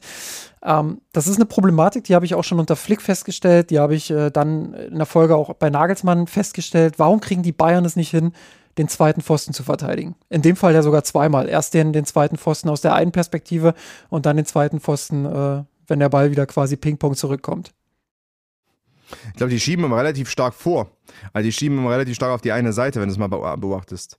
Ähm, äh, auch der Außer Außenverteidiger schiebt meist sehr stark rüber. Das ist mir nämlich äh, bei dem Spiel da aufgefallen, dass ich manchmal gedacht hatte, das müsste der Licht, also der Licht und Leimer sind ja beide blond. und manchmal, manchmal, wenn ich äh, manchmal schaue ich auf dem iPad so oder also oder schaue nebenher an, das, das, Fenster ist nicht riesig, sag mal so, ne, wenn ich noch was anderes mache. Und ein, zwei Mal habe ich gedacht, das, müsste, das ist Leimer und dann äh, quasi ist die Licht und dann war es Leimer. ähm, weil der so weit reingeschoben hat, zum Beispiel. Ne? Das ist ein allgemeines Thema bei Bayern. Also das ist mir aufgefallen. Viele Teams äh, verteidigen ja so, dass die quasi, dass der Außenverteidiger, wenn der reinschiebt, dann trotzdem dann, ich sag mal, ein Flügelspieler hinterherfällt und dann äh, die Seite besetzt. Bei Bayern nicht immer. Ja. Manchmal schiebt einfach die Viererkette raus, aber es ist der fünfte Mann fehlt, den andere Teams dann in dem Fall haben. Das ist jetzt also ganz allgemeine Erklärung, weil natürlich äh, die einzelnen Situationen können auch ganz anderen Hergang haben. Äh, Baden ist jetzt nicht unbedingt ein Team, was jetzt Ballwatching betreibt und alle gucken nur auf den Ball und kann auf den zweiten Pfosten. So ist es ja nicht unbedingt. Also diese Schwäche haben andere Bundesligisten, aber nicht unbedingt die Bayern. Deshalb, also der erste Erklärungsansatz, den ich häufiger sehe, ist, dass manchmal oder einige Male die Bayern echt Probleme haben, so die, die ganze Breite, ich sag mal, die ganze Breite der Abseitskante, wenn man es mal so nennt, ja. ne? also wie auch immer, die zu besetzen. Äh, was andere Teams besser können, aber das liegt eben daran, dass ähm, schon stark reingeschoben wird. Man möchte die Kette selber, die Restverteidigung recht kompakt halten, was auch verständlich ist. Was auch wichtig ist aus meiner Sicht, hat man auch gesehen bei ein, zwei Chancen von Hoffenheim ähm, oder auch bei ein, zwei Angriffen dann von Hoffenheim, als die mal durchkamen. Äh, vielleicht nicht unbedingt zum krassen Abschluss am Ende gelangt sind, aber zumindest durchkamen. Man muss schon kompakt stehen äh, ansonsten sind die Bahnen auch anfällig gegen Schnittstellenpässe. Ja, im Zweifelsfall Oder? halt wahrscheinlich eher auf dem Flügel ähm, ja, ja, genau, ein bisschen Raum gewähren als im Zentrum. Ja, ja. Natürlich, du lässt eher einen Flügel offen äh, und willst natürlich in der Mitte kompakt stehen, dich erstmal gegen Schnittstellenpässe und dergleichen, gegen auch solche Tiefenläufe ein bisschen absichern, ja, weil die sind am schwersten verteidigen. Wenn einer zentral durch ist, dann ist, dann ist vorbei, außer äh, Neuer stellt sich auf. Da habe ich auch noch eine Frage an dich dann wegen Neuer, ähm, was, du dazu, was du dazu meinst. Aber deshalb habe ich manchmal das Gefühl, wenn man eine gute Verlagerung spielt, ist der zweite Pfosten gerne mal so ein bisschen frei einfach. Ja aber ja gut, was ist die Lösung? Ja, da müsste man jetzt irgendwie zu Sané oder Müller oder so sagen, ey, geht mal zurück. Aber ist natürlich schwierig, weil die ganze Spielanlage eine andere ist. Da kommt aber hinzu, und das ist, glaube ich, auch noch ein Thema, was in den nächsten Wochen und Monaten äh, interessant sein wird, gerade dann auf dem Weg hin, wenn sich jetzt auch ein Zweikampf weiter herausbildet mit Bayer Leverkusen, es echt vielleicht bis zuletzt spannend bleibt, was ich einfach mal hoffe, also aus neutraler Sicht würde ich es hoffen zumindest, ne? Ähm, und vielleicht, auch, vielleicht sogar aus Sicht der Bayern, damit die gepusht werden der Bundesliga, ja. äh, kann auch in Richtung Champions League echt äh, sehr hilfreich sein. Ähm, dass es eben äh, darum geht, wie ich diese Sechser im Rücklaufverhalten und im Rückzugsverhalten einsetze. Bleiben die mal vor der Abwehr? Kommt einer mal mehr zur Unterstützung eines Außenverteidigers hinzu? Das, das fehlt mir immer mal auch noch so. Also diese Absicherung des Außenverteidigers, mal im Halbraum noch ein bisschen unterstützen. Aber was natürlich auch, was du auch machen kannst, ist, der Außenverteidiger bleibt etwas breiter in der Kette und du füllst die Lücke temporär mit einem der Sechser. Das, das haben sie gegen, gegen äh, Stuttgart ganz gut gemacht. Ja, ähm, stimmt. Da ja, war es in der Anfangsphase so, dass Davies, glaube ich, zweimal oder so eine 1 gegen 2 Situation aus seiner Sicht hatte, äh, dort in Unterzahl war. Und ähm, nach 14, 15 Minuten hat Guerrero angefangen, stärker auf seiner Seite mit zu unterstützen. Und dann waren sie immer mindestens in Gleichzahl. Und Stuttgart ist da auch nicht mehr durchgekommen über die Seite. Hat es dann auf der anderen Seite probiert, aber da ist Pavlovic immer mit rüber geschoben, hat dort dann ähm, dementsprechend mitverteidigt. Also das haben sie gegen Stuttgart tatsächlich sehr gut gemacht, nachdem sie anfänglich äh, genau die gleichen Probleme hatten, die du gerade beschrieben hast. Ja, richtig, guter Punkt. Ja, ich, ist schon wieder ein paar Wochen her und irgendwie zu viel Fußball, zu viel Sport allgemein. Ich, ich mache auch noch viel NFL, deshalb zu viel Sport. Äh, aber das, äh, das stimmt. Aber das ist eben, ja, genau, aber das ist eben das Thema. Da ne? sind wir wieder dabei. Ich meine, Tuchel ist ja, also wir, was wir jetzt hier erzählen, ist ja nicht, dass wir jetzt irgendwas erzählen wird, was Tuchel nicht irgendwie weiß ja, oder klar. zumindest auf dem Schirm hat. Also das ist so, also wir, wir sind intelligent und gut aussehend, aber so, so auch wieder nicht. äh, äh, deshalb, ja, also das, das sind eben so Elemente, ähm, gerade äh, auch mal den, den, was natürlich der Vorteil ist, wenn ich den Sechser reinfallen lasse, ne? auch in, diesen, in diese defensiven Halbräume. Ja. Oder ich habe eben, Eric Dyer, wir können darüber sprechen, einen Sechser, der zwischen die Innenverteidiger fällt, wobei das manchmal nicht optimal ist, weil dann so eine Lücke entsteht, wenn er wieder rausrückt. Aber wenn ich einen in den Halbraum reinfallen lasse, ist er ja quasi fast auf der Breite seiner eigentlichen Position im Mittelfeld. Das heißt, wenn er dann wieder vorrückt, ist er relativ schnell wieder in seiner eigentlichen Position. Ja. Wenn zum Beispiel sich ein bisschen auflöst, der Gegner, weißt du, also du, du lässt den Sechser nach hinten fallen, der geht auf die linke Halbverteidigerposition quasi. Sagen wir einfach mal. Und die Bahn steht tief, aber der Gegner spielt dann den Ball zurück. Dann möchtest du aber nicht, dass du mit der Fünferkette hinbleibst, dass du dann äh, quasi sehr tief stehst und wenig Präsenz davor, sondern dann sollte der Sechser wieder rausrücken in den Sechserraum hinein, um dann wieder das ganze Feld ein bisschen nach vorn zu drücken und dann auch mehr Kompaktheit und mehr Druck in der Mitte auszuüben, mehr in Richtung Ball, in der Nähe des Balles. Das heißt, er kann dann schnell wieder rausrücken und ist wieder auf seiner Position und die Bahnen fallen nicht zu tief hinein, was ja andere Teams in der Bundesliga gerne tun. Viele Teams machen das gerne. Schaut euch nur Union Berlin Spiele an. Ja. Das heißt also, so eine Variante kann von Vorteil sein, gerade wenn der Gegner mal ein bisschen Ballbesitz hat und eben nicht auf Teufel komm raus den Abschluss sucht, sondern vielleicht einen Rückpass spielt, was mittlerweile ja doch einige Teams sehr gut können. Nicht alle gehen mit der Brechstange auf den Torabschluss. Ja. Und jetzt habe ich noch eine Frage an dich wegen Manuel Neuer. Jetzt bin ich gespannt. Er, er hat ja ein paar krasse Paraden und ich finde auch, also die ganzen Abgesänge, die es schon auf Neuer gab, selbst irgendwie die, was ich auch in internationalen Medien teilweise gelesen habe, ja, Neuer ist auch nicht mehr das, was er mal war. Äh, ich finde aber, hat er, ist er ein bisschen noch ein bisschen schlachsiger geworden? Das hat er noch ein bisschen. Äh, also, ich will es nicht, er war, er war ja nicht dick oder irgendwas, ne? Ja, ja, klar. Aber, aber irgendwie wirkt er noch ein bisschen drahtiger als vorher. Ja, leider ist Christopher nicht mehr mit dabei. Der, der ist ja eigentlich der, der Experte für, ja, stimmt, für, stimmt. Äh, für überflüssige Kilos bei Spielern. Ja, ja, richtig, richtig. Ähm, da müssten wir dafür vielleicht nochmal nachfragen. Aber ist mir nur aufgefallen, vielleicht, vielleicht war es auch eine optische Täuschung quasi. Ich finde, er wirkt generell, also deutlich spritziger, deutlich, ja, äh, deutlich fitter fitter als, als vorher. Ähm, das ja, ist, schon, er ist ja schon so, so ein Atze eigentlich, ne? Also äh, im Positiven, ne? So, so eben 1,95 oder wie groß er ja. auch mal ist, ne? Und, und schon so ein etwas bulligerer Typ. Also ja. auch wenn man ihn mal so in Natura sieht, äh, schon ganz schön ein Wandschrank. Ja, ja, das ähm, unterschätzt man manchmal, wenn man es am Fernseher sieht, aber. Ja, weil er ein Babyface hat. äh, auch das eben, alles positiv gemeint, ne? Aber er hat ja, schon ein bisschen so ein Babyface. Also er ist ja, schon so, also so im Gesicht, ne? Äh, ist, er, ist er schon eher ein Junggebliebener, so ein bisschen, so ein bisschen Marco Reus-mäßig. Ja. Äh, ist, werden einfach nicht alt. ähm, aber auf der anderen Seite äh, ist er ja doch ein bulligerer Typ eigentlich, so, so ein großer, atziger Torhüter, der natürlich viel Raum ausfüllt, aber ich finde, er wirkt etwas drahtiger noch. Er wirkt fast ein bisschen, also äh, in ein, zwei Szenen, nehmen wir die Haare weg und das Gesicht auch, äh, hat er also ein bisschen diese Ika Casillas-Figur. Äh, mhm. so, an den hat er mich erinnert. Also an den Ika Casillas in Hochzeit, ne, der auch ja. ein sehr, sehr schlanker, drahtiger Torhüter war. Das der mehr von seiner, von seiner Agilität gelebt hat, als es von irgendwie seiner, seiner Größe und, und Breite, ne? wie vielleicht ein Peter Schmeichel oder so, der, der, der war eben riesig. Ja. äh, aber ja, also es ist mir nur aufgefallen in dem Spiel jetzt wieder. Ähm, auch nochmal mit dem frischen Auge, Winterpause, man hat mal ein paar Wochen kein äh, Pflichtspiel Fußball gesehen. Und wie gesagt, ich nehme die Testspiele immer nur so halb, halb ernst. Ja. Und die Tra Trainings und so, also das ist jetzt, das verfolge ich da hier weniger, da gibt es andere Sachen.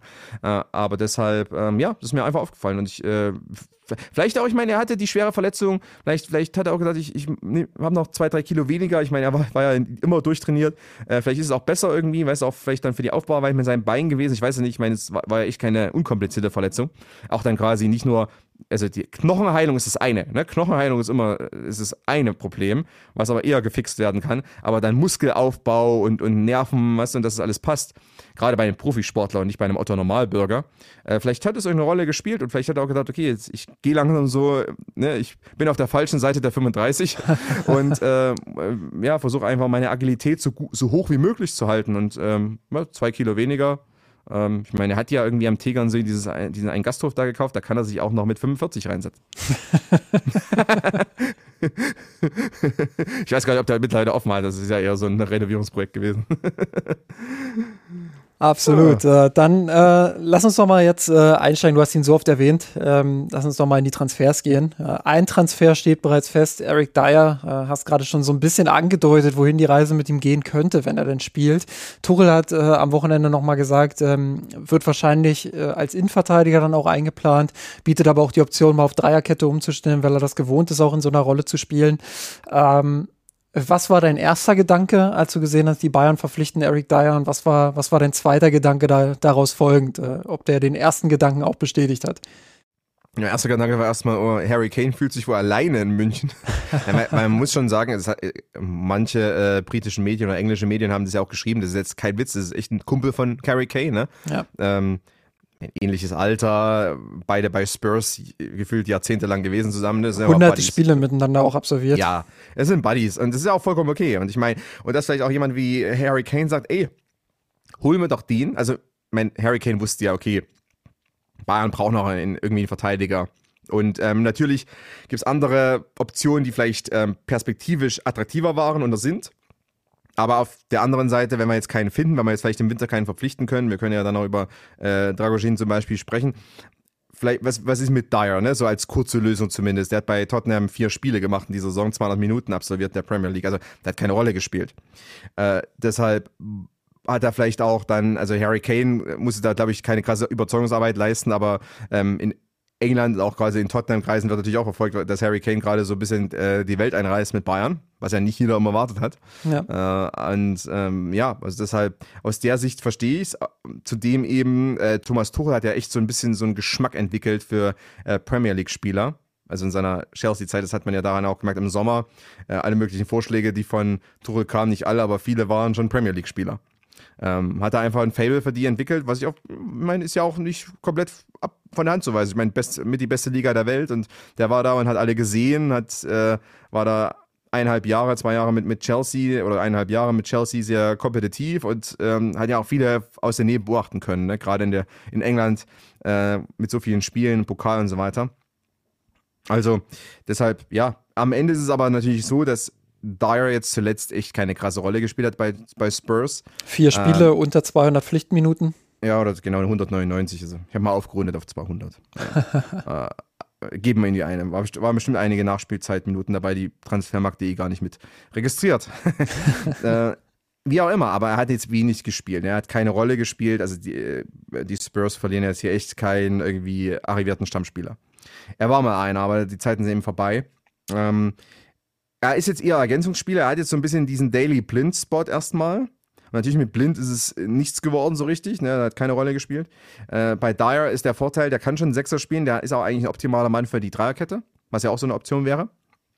Ähm, und er ist einfach nochmal ein, die man reinbringen kann, und bei dem man jetzt keine äh, Bauchschmerzen haben muss, direkt, dass der jetzt irgendwie äh, überfordert ist mit, äh, mit äh, Bundesliga-Fußball. Ich meine, also man spielt jetzt nächste Woche gegen Werder Bremen zum Beispiel, ne? in der Woche darauf gegen Union, in der Woche darauf aus, auswärts bei Augsburg, dann gegen Borussia Mönchengladbach, vorm Leverkusen spielen. Ne? Nur mal diese Spiele, die ich jetzt aufgezählt habe.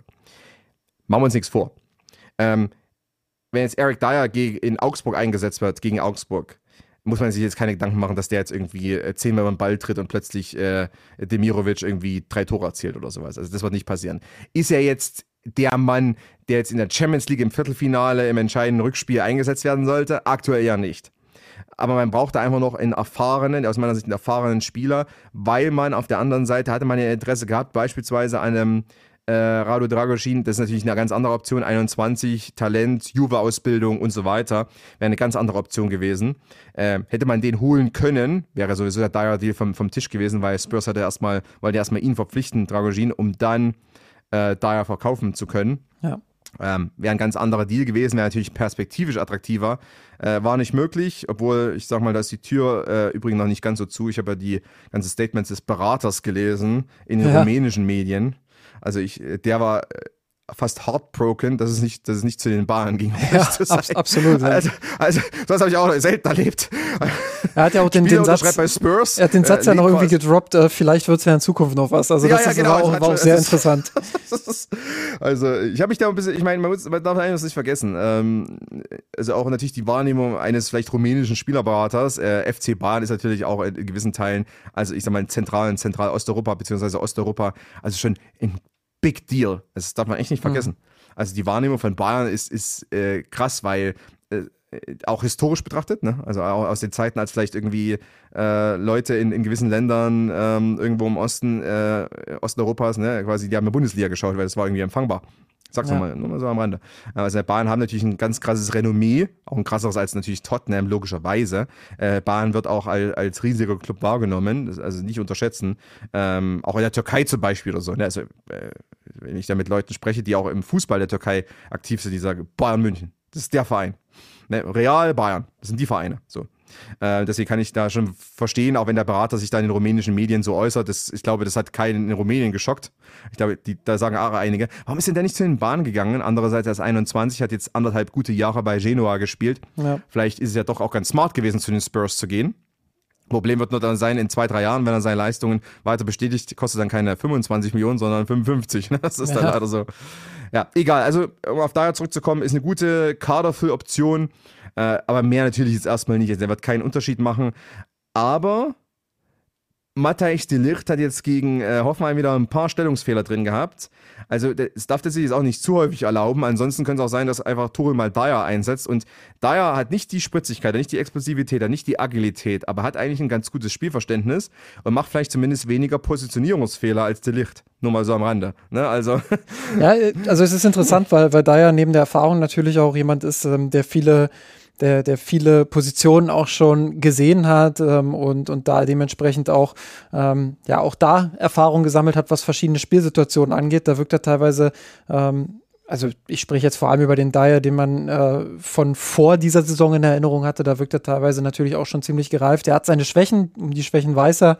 Äh, er ist nicht der schnellste, er ist jetzt nicht der agilste, ähm, aber er macht eben viel, wie, wie man immer so schön in der Kreisliga auch sagt, er macht viel mit dem Auge weg. Ähm, also das ist, ähm, das ist schon schon, äh, glaube ich, ein, ein, solides Niveau. Und äh, was du, was du über Delicht sagst, ich meine, ich habe mich da jetzt schon am Wochenende so ein bisschen in die, in die Nesseln gelegt, als ich äh, Delicht als äh, sozusagen in Anführungsstrichen Enttäuschung des Spiels äh, auserkoren habe wegen seiner Stellungsfehler. Ähm, da gab es im Forum bei uns auch den einen oder anderen, der gesagt hat, ähm, äh, ja, äh, völlig unnötig, ihn da so runterzumachen. Aber ähm, geht ja auch gar nicht darum, ihn runterzumachen. Es geht darum, dass, glaube ich, jetzt für Delicht nach seiner Verletzung, äh, mit der Abwesenheit von Kim, mit den ganzen Gerüchten, die es jetzt im Winter auch gab, dass das für ihn gerade eine unfassbar wichtige Phase beim FC Bayern ist und ähm, dass er jetzt möglichst schnell natürlich sein Niveau auch erreichen muss, um, um sich da auch durchzusetzen und zu zeigen, hey, ich bin unverzichtbar. Und bisher, ähm, gut, das war jetzt ein Spiel gegen Hoffenheim, aber ähm, das war eben nicht so gut und nicht so überzeugend, dass ich dann als Thomas Tuchel sagen würde, okay, der ist unverzichtbar. Und ähm, da kann es schon relativ schnell passieren, dass, dass er dann sagt, okay, dann probieren wir jetzt einfach mal Dyer aus. Ich glaube ehrlich gesagt nicht, dass Dyer den, den Kampf gegen Delicht gewinnen wird, aber ganz ausschließen würde ich es dann eben auch nicht. Zumal, und das ist ja auch nochmal interessant, ich meine, du könntest ja sogar, wenn du jetzt nächste Woche Werder, okay, dann, dann zu Hause gegen Union. Nehmen wir mal das Spiel, einfach mal so. Wenn du jetzt Dyer reinbringst anstelle von Delicht, um vielleicht auch, ich sag mal, locker, äh, Kabinenmanagement zu betreiben, ne? ja. könntest du natürlich auch sagen, ja, wir machen jetzt ein bisschen ne, äh, Belastungssteuerung, bla bla bla. Also jetzt muss ja nicht unbedingt als Tuchel hingehen und sagen, ich äh, schmeiße jetzt die Licht auf die Bank und bring Dyer, weil die Licht scheiße gespielt hat. Ja. Sorry, aber ne? ähm, du kannst es ja auch so ein bisschen moderieren und sagen, ja, Belastungssteuerung, ne, wir müssen mhm. ein bisschen durchwechseln, daher redet es seinen ersten Einsatz. Nur um, um das mal zu tun, weil ich auch immer daran denke, gerade, gerade Matthijs de Ligt, das weiß ich übrigens auch von einigen aus den Niederlanden, ist einer, der, ähm, ich will nicht sagen schnell angepisst ist, aber das ist schon einer, der, der, der, der, äh, schon Temperament hat, sagen wir mal so. Ne? Ist ja nicht unbedingt negativ, aber der hat schon Temperament. Und das merkt man daran, dass er oft sehr lautstark auf dem Feld ist. Ähm, und er ist auch sehr von sich selber überzeugt. Also deshalb sage ich nur, um das vielleicht gut zu moderieren, äh, wäre vielleicht der Vorteil für die Bayern, ähm, ja, Belastungssteuerung, ich bringe jetzt Eric Dyer und dann schauen wir mal, wie der spielt. Äh, und, und gerade eben gegen einige Teams in, in, der, in der Bundesliga, die jetzt auch zunächst sind, deswegen sage ich, also die Bayern haben jetzt eigentlich interessanterweise so eine, so eine Vier-Spiele-Rampe hin zum Bayer Leverkusen-Spiel am 10.2. auswärts in Leverkusen. Ja. Weil das ist das Spiel, ne? Also danach, dann, äh, also, das ist auch, auch tausendmal größere Herausforderung als das Auswärtsspiel gegen Lazio. Machen wir uns nichts vor. Ja, klar. Nichts für ungut Lazio, aber machen wir uns nichts vor. Äh, deshalb, ne, hast jetzt diese vier Spiele, da musst du eh Belastungssteuerung betreiben am besten, weil du willst ja dann deine Mannschaft so gut es geht fit haben. Ich weiß nicht, Kim ist dann eher noch nicht wieder da. Ähm, weil, ne, äh, Asia Cup geht, Südkorea ist eh lange dabei. Ähm, aber du brauchst alle anderen, die natürlich fit sind und dann kannst du das auch easy machen und natürlich dann schon mal den Dyer testen äh, und auch schauen, was du mit ihm anstellen kannst, zumal eben dann auch die Option besteht, was machen wir denn? Setzen wir ihn mal vielleicht mal auf der 6 ein und versuchen das mal so als, als äh, sogenannten Mittelfeld-Libero, wie man mal gesagt hat äh, dass er dann sich zurückfallen lässt von der 6 in die zentrale Verteidigung. Geht da was? Können wir das vielleicht probieren? Ähm, auch einfach perspektivisch dann, um noch so eine neue taktische Variante einzustudieren. Äh, also da ist sicherlich, also ich äh, erwarte jetzt einfach, dass Dyer äh, demnächst mal auf dem Rasen steht. Er hat jetzt wenig gespielt bei den Spurs, aber er war jetzt auch nicht irgendwie äh, monatelang verletzt und hat nicht trainiert und dergleichen. Ja. Das darf man auch nicht vergessen. Ne? Also er kommt jetzt trotzdem als Spieler, der am Saft steht, zumal, ich meine, Jaden Sancho hat irgendwie die letzten vier Monate nicht mal mit der Mannschaft trainiert und er hat trotzdem gleich gegen Darmstadt ein Tor, oder ein Tor verbreitet. Ja. es, geht schnell anscheinend. nur, nur, so als Querreferenz, aber das ist mir nur aufgefallen, weil ich erst erwartet hatte, dass, dass es Sancho noch irgendwie drei Wochen braucht, bevor er erstmal am Rasen steht. Stand er nach 55 Minuten bereits das erste Mal wieder auf dem Rasen. Ja. Echt, äh, äh, nur als, als Rand, ich weiß ein anderes Thema, aber als Randnotiz. Jaden Sancho war auch irgendwie vor seinem Wechsel zu Dortmund, irgendwie hat mir einer erzählt von vor Ort, den haben, wir, den haben die tagelang nicht mehr in der Facility von Manchester United gesehen übrigens. Also nur so. Eric Dyer war immer da bei den Spurs. War immer da, war immer im Training mit der Mannschaft. Just ja. saying. Vorzeigeprofi. Vorzeigeprofi. so, so, so muss man. Kein das. böses Blut zwischen Dyer und Spurs, also kein, kein krasses böses Blut. Ich glaube, Dyer war noch ein bisschen enttäuscht, dass er bei seinem Club irgendwie nicht mehr so richtig zum Zug kam, aber das ist ja eine normale Reaktion. Na, das ist jetzt, da würde ja jeder andere auch so reagieren. Absolut. Wie reagiert der FC Bayern jetzt weiter auf den Transfermarkt? Das ist die Frage, denn äh, wir haben es gerade gesagt, Dyer ist eher jemand fürs Zentrum, vielleicht mal sechs, eher Innenverteidigung. Ähm, Rechtsverteidiger hat er schon mal gespielt, aber ich glaube mit, mit seinem Komplettpaket ähm, Tempo etc wahrscheinlich eher nicht auf der rechten Seite, höchstens als, als Notnagel. Jetzt ist die Frage, was machen die Bayern noch äh, rechts hinten? Ähm, da gibt es ja einige Kandidaten. Vielleicht gehen wir die mal so äh, Schritt für Schritt durch. Ich glaube, der Kandidat, der gerade am heißesten diskutiert wird, ist äh, Nordi Mukiele. Ähm, was hältst du von ihm? Ne, ich würde ja, ja, aus strategischen Gründen müsste man das eigentlich so machen, dass man erstmal Gerüchte streut rund um Frimpong. ein bisschen, bisschen, Ärger, bisschen, Ärger, Ärger zu sehen bei bisschen, Leverkusen. Bisschen Transfer-Frimpong spielen. Ja, ja. ähm, ich meine ja nur, ne? Es gab ja mal die Jonathan Tah-Gerüchte, da habe ich auch dazu geschrieben, ja, das ist äh, doppeltes Interesse an Jonathan ja. Tah. aus aus äh, Performance-Gründen, aber einfach ein bisschen, bisschen Unruhe reinzubringen bei Leverkusen. Äh, weil bei Leverkusen ist alles so ruhig unter äh, Xabi Alonso, ne? Das ist einfach, ja, das stimmt. Da, da, kommt jeder früh mit einem gebügelten Hemd. Das ist also ganz, ganz komisch.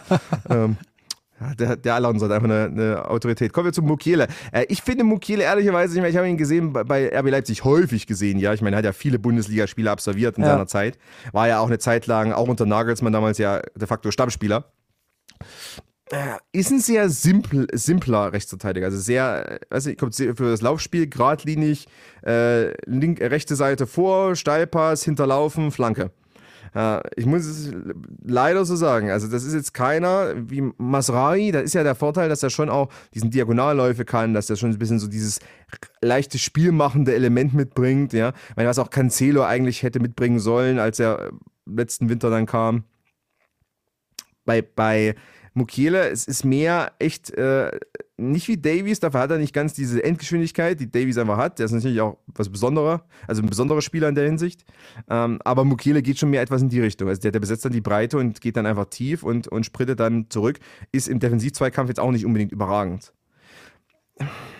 Ja, ich glaube, ich glaube, deswegen, deswegen wollen die Bayern auch, also um so ein bisschen in, mhm. in die Modalitäten auch einzusteigen. Ich glaube, Bayern das wird ja derzeit so relativ einstimmig auch berichtet, ist eher auf eine Leihe aus mit Kaufoption. Mhm, ja. ähm, jetzt wird berichtet, dass Paris äh, eher eine Kauffpflicht auch dann haben will, wenn sie, wenn sie ihn verleihen. Ähm, also da gibt es ja auch, auch verschiedene. Kaufpflicht ist auch so der größte irgendwie mittlerweile, also sorry, der größte BS, den es so gibt, oder?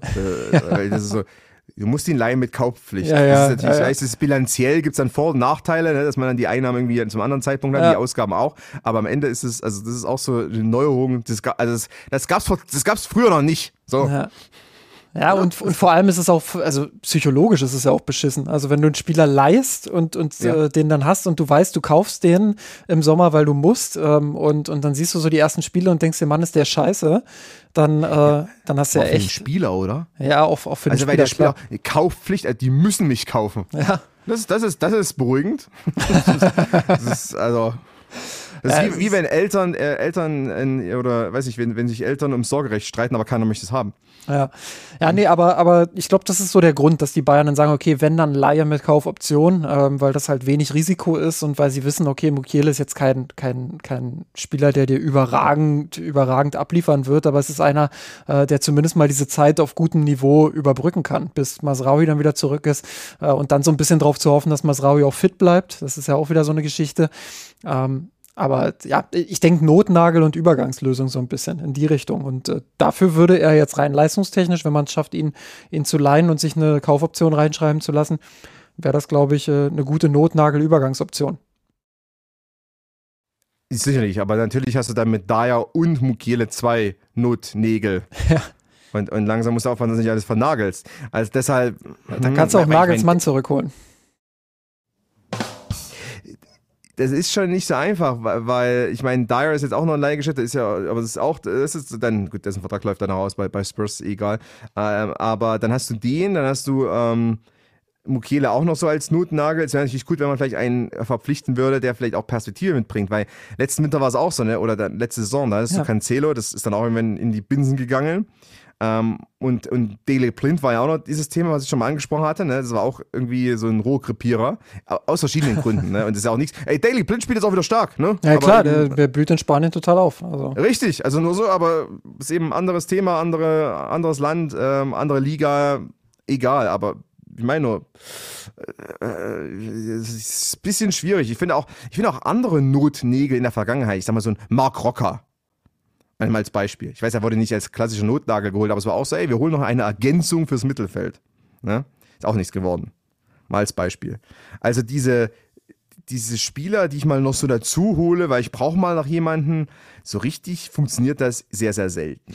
Ja, gut, das ist dann natürlich auch die Reaktion auf einen, auf einen schwachen Transfersommer, was diese Position angeht. Also da haben die Bayern dann einfach ähm, gewisse Positionen auch nicht besetzt und, und äh, nicht, nicht gehandelt im Sommer, weil wenn du langfristig einkaufst, dann ist der Sommer natürlich immer der beste Zeitpunkt, um das zu tun, dass der Winter sich dafür nicht eignet. Ich glaube, das ist auch beim FC Bayern bekannt, ähm, dass das nicht oder selten funktioniert. Äh, insofern muss man jetzt vielleicht auch schauen, dass man Übergangslösungen bis, bis zum Sommer findet und dann aber wirklich auch im Sommer diese Problemstellen angehen. Ähm, oder siehst du auf dem Markt jemanden, ich meine, wir haben ja auch noch weitere Kandidaten mit auf dem Zettel. Äh, wenn ich jetzt hier sehe, ähm, gibt es ja noch äh, Sascha Bui von äh, Galatasaray, ähm, dann äh, Danzo, dann äh, Klaus, der, der in Frankreich spielt. Also da gibt es ja einige Gerüchte aktuell. Siehst du darunter jemanden, der, der eine langfristige und wirklich auch nachhaltige Lösung sein könnte? Also für rechts eher weniger.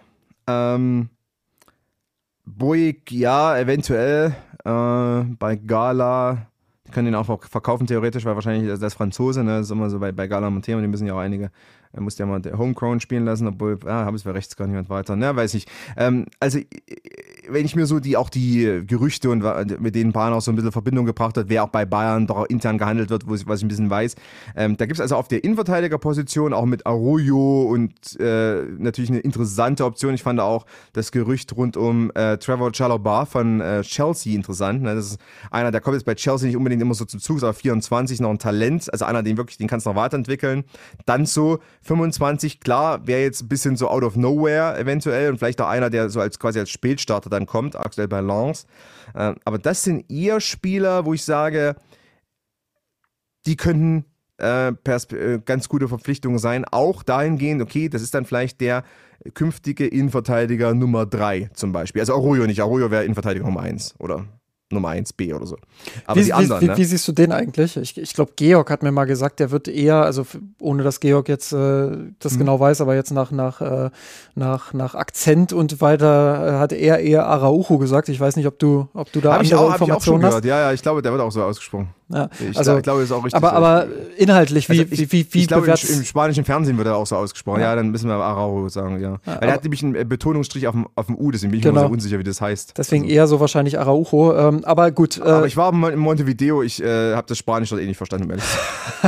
Das ist ganz anders als das spanische Spanisch, ne? Also das ist ganz, ganz anders. ah, ich, ich, ich recycle jetzt nochmal den Wortwitz von damals, den ich Georg auch gesagt habe. Macht ja auch Sinn, weil er kommt ja auch aus Uruguay. ähm, Reden Inhalt, über Ronald Federico Punkt, Punkt, da Silva. nee, aber äh, inhaltlich, wie, wie, wie bewertest du ihn da? Ähm, soll ja auch ein hohes äh, Price-Tag haben, also so 80 Ja. bis 90 Millionen wird da spekuliert. Wäre er das wirklich wert, gerade wenn man äh, sich anschaut, dass die Bayern in der Spitze ja durchaus schon teure Innenverteidiger haben?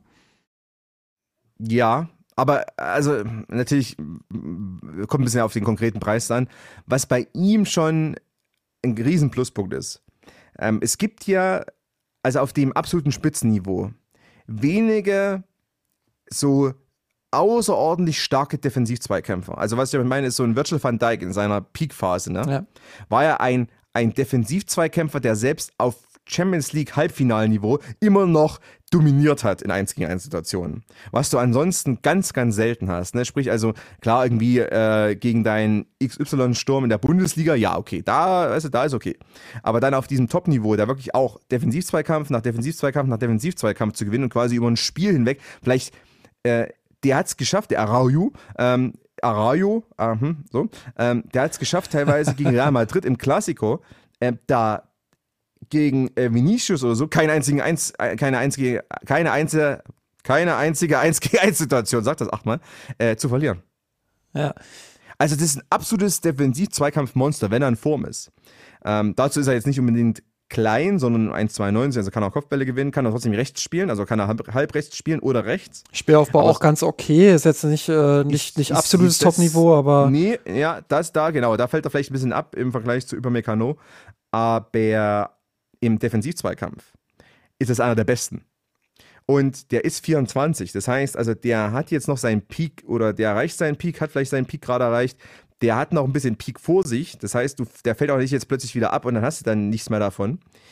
Deshalb finde ich den eben als Personalie so hochinteressant, weil du hast im internationalen Fußball ganz, ganz wenige wie ihn, äh, die so diese Virtual van Dijk-Rolle ausfüllen können im Sinne von, ich kann jetzt auch mal ein Spiel, ein Halbfinale in der Champions League bestreiten und verliere einfach mal kein 1 gegen 1. Einfach mal über 90 Minuten, ich verliere kein 1 gegen 1. Und, hab, und, und neutralisiere einen Top-Stürmer. Und wenn es einer kann, also in der La Liga momentan zum Beispiel, dann ist es meist er. Und das ist natürlich schon eine Qualität, also das, das ist das Ding, ne? weil du hast viele starke Verteidiger. Die Licht zum Beispiel ist für mich so ein klassisches Beispiel. Das ist ein sehr guter Verteidiger, wenn er nicht gerade Stellungsfehler macht. Aber der wird jetzt trotzdem auch in einem hochkarätigen Spiel mal so zwei, drei Situationen verlieren. Keiner wird dann deshalb sagen, er war schwach. Das wird einfach einkalkuliert, aber er wird nicht diese hundertprozentige Quote haben. Und ein paar Spieler im Weltfußball können das, aber dafür musst du ihm dann wahrscheinlich auch 80 Millionen hinlegen oder 70 oder ich weiß ja nicht, was dann am Ende gezahlt wird. Äh, Bar Barca hat ja einerseits Geldprobleme, andererseits, äh, was, ich, was ich auch so weiß, ist ja, dass die eventuell das irgendwie schaffen, dann in den nächsten Jahren langsam auszubügeln. Mal sehen. Interessant. Also ähm, Hm. du, du plädierst dafür, Bayern holt im Sommer Araujo und äh, muss jetzt aber dann doch wieder, wieder die, die Übergangslösung dann äh, finden, sozusagen. Also klar, mit Dyer hat man ja jetzt in der Innenverteidigung eh Ja. ein. Ähm, aber bleibt die Frage, was macht man dann rechts hinten? Hm. Eine gute Frage. Ähm, ja gut, aber ja, Mukiele mit Kaufpflicht. Andererseits glaube ich, bei Mukiele, wenn man den jetzt holen würde mit Kaufpflicht, ne? Und man würde ihn dann nicht halten wollen äh, über den Sommer hinaus, hätte man wahrscheinlich immer wieder einen Wiederverkaufsmarkt irgendwo in Frankreich. Bestimmt, ja. Ist halt Also die Frage, also dann nicht mehr 25 PSG, Millionen Euro oder was da jetzt reingeschrieben werden Aber soll. Marseille oder so, oder ähm, ne? Also ich glaube, du könntest den immer wieder, oder du könntest den irgendwie na, zu Nottingham Forest verkaufen oder sowas. ähm, nein, aber du hast wahrscheinlich äh, vielleicht eine Möglichkeit, da- du hast irgendwie einen, einen Markt für den aus meiner Sicht. Ähm, der, der ist vorhanden, der Markt. Ich glaube, das ist der, das ist der Vorteil, weil du hast bei, bei, bei ein paar anderen hast du den Markt nicht, bei Eric Dyer zum Beispiel, wenn du den jetzt fest verpflichtet hättest, ne? Ähm, da ist der Markt echt sehr, sehr dünn mittlerweile.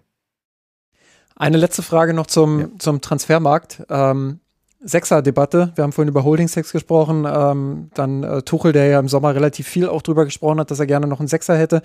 Äh, Palinja wird es jetzt nicht. Ähm, also da äh, schon relativ offen auch kommuniziert und, und Gerüchte haben sich auch dahingehend äh, verdeutlicht. Plus eben die Aussagen, dass man jetzt äh, mit Pavlovic und Guerrero eben zufrieden ist als Option für Kimmich und äh, Goretzka. Ähm, A, richtige Entscheidung und B, äh, ja, äh, was macht man dann im Sommer auch dahingehend? Ähm, ja. Ja, äh, also was ich jetzt, wie ich es verstanden habe, ist ja, Palinja ist jetzt erstmal kein Thema, aber das könnte eins werden nochmal im Sommer.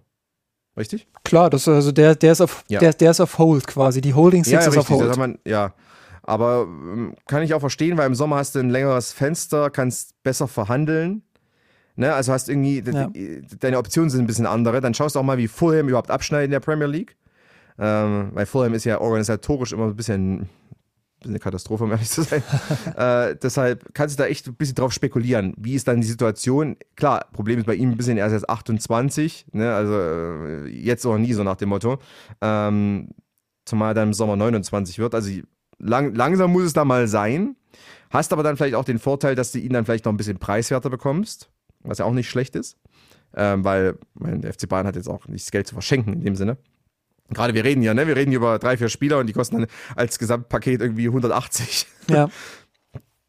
Deshalb, ja, also ich meine, und, und, und Fulham ist momentan 13. in der Premier League, aber die sind auch nicht komplett raus aus ähm, dem Abstiegskampf. Zumal die jetzt sind 13.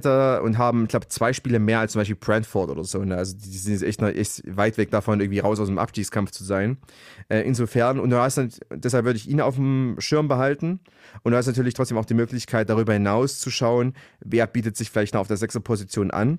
Wichtig aus meiner Sicht ist das, und es gilt jetzt von FC Bayern in mehrerlei Hinsicht. Er muss am besten alle Deals vor der EM abschließen. Ähm, das gilt nicht nur bei Pahinha, weil der ist dann Portugal, mal schauen, ne? Irgendwie ist, kann auch irgendwie durch, kann durchstarten da, wer weiß, man weiß ja nie. Ähm, das gilt für die Sané-Verlängerung und das gilt erst recht für die Musiala-Verlängerung. Ja. Weil wenn du dann abwartest und dann Musiala zum Beispiel, ich weiß, der Vertrag läuft noch ein bisschen, aber eigentlich muss die Verlängerung vor der EM machen, weil wenn der dann bei der EM komplett durchdreht, im Positiven, ne? Und dann äh, zu Hause, weißt du, vor heimischem Publikum und so, da kommt ja alles dann zusammen. Also die Bilder, ja. äh, die, die, Drehbücher schreiben sich selber. Äh, da komplett das Turnier seines Lebens spielt. Wer weiß, man weiß es ja nicht. Äh, plötzlich musst du dem 4 Millionen mehr Gehalt zahlen oder so. Mhm. und, und irgendwie, keine Ahnung, irgendwelche Zugeständnisse machen. Also eigentlich musst du jetzt, musst du bis zur EM äh, diese Deals durchbringen, hast aber dann den Vorteil, Du kannst irgendwie jetzt im März anfangen, März, Mai und so weiter, dann irgendwie diese Verhandlungen langsam kanalisieren und dann vielleicht die Deals abschließen, bevor dann die EM beginnt oder quasi, wenn dann die EM läuft, schon alles in trockenen Tüchern haben. Äh, und dann natürlich aber auch nochmal den Markt ein bisschen scannen, gerade was Sechserpositionen anbetrifft, weil das ist ja schon so. Also im europäischen Fußball ist die Sechs und das zentrale Mittelfeld und auch, auch die defensive Sechs. Äh, ich meine, Deutschland ist da ein bisschen eine Ausnahme, aber da gibt es doch einige Optionen, einige interessante Spieler, die jetzt hochkommen. Und wer weiß, wer sich da vielleicht auch mal schwer tut, wer weiß, was aus ich spinne jetzt mal rum, was aus dem Germany wird, was aus dem wird, was aus dem wird. Ne? Wer, weiß, was, wer weiß, was sich bei Milan zum Beispiel tut auf der sechsten Position. Die haben ja auch eigentlich einen, der, der leider Verletzungspech hat, aber ansonsten eine grandiose Sechs wäre Benasser. Ähm, mal ja, einfach ein paar Namen absolut, einzuwerfen. Ne? Ja, ja, Benasser habe ich auch schon länger äh, im Blick. Ja, ja, ist da leider bin, bin ich, ständig. Das klar, aber trotzdem, also da bin ich auch überrascht, äh, wie wenig ja, Top-Clubs es dann auch gab. Calvin Phillips spielt bei Man City nie. Ne? Ja. Ähm, er hat aber immer noch Talent. Ich meine, es ist ja nicht so, dass der jetzt das Fußballspielen verlernt hätte. Also was mit Kellen Phillips zum Beispiel.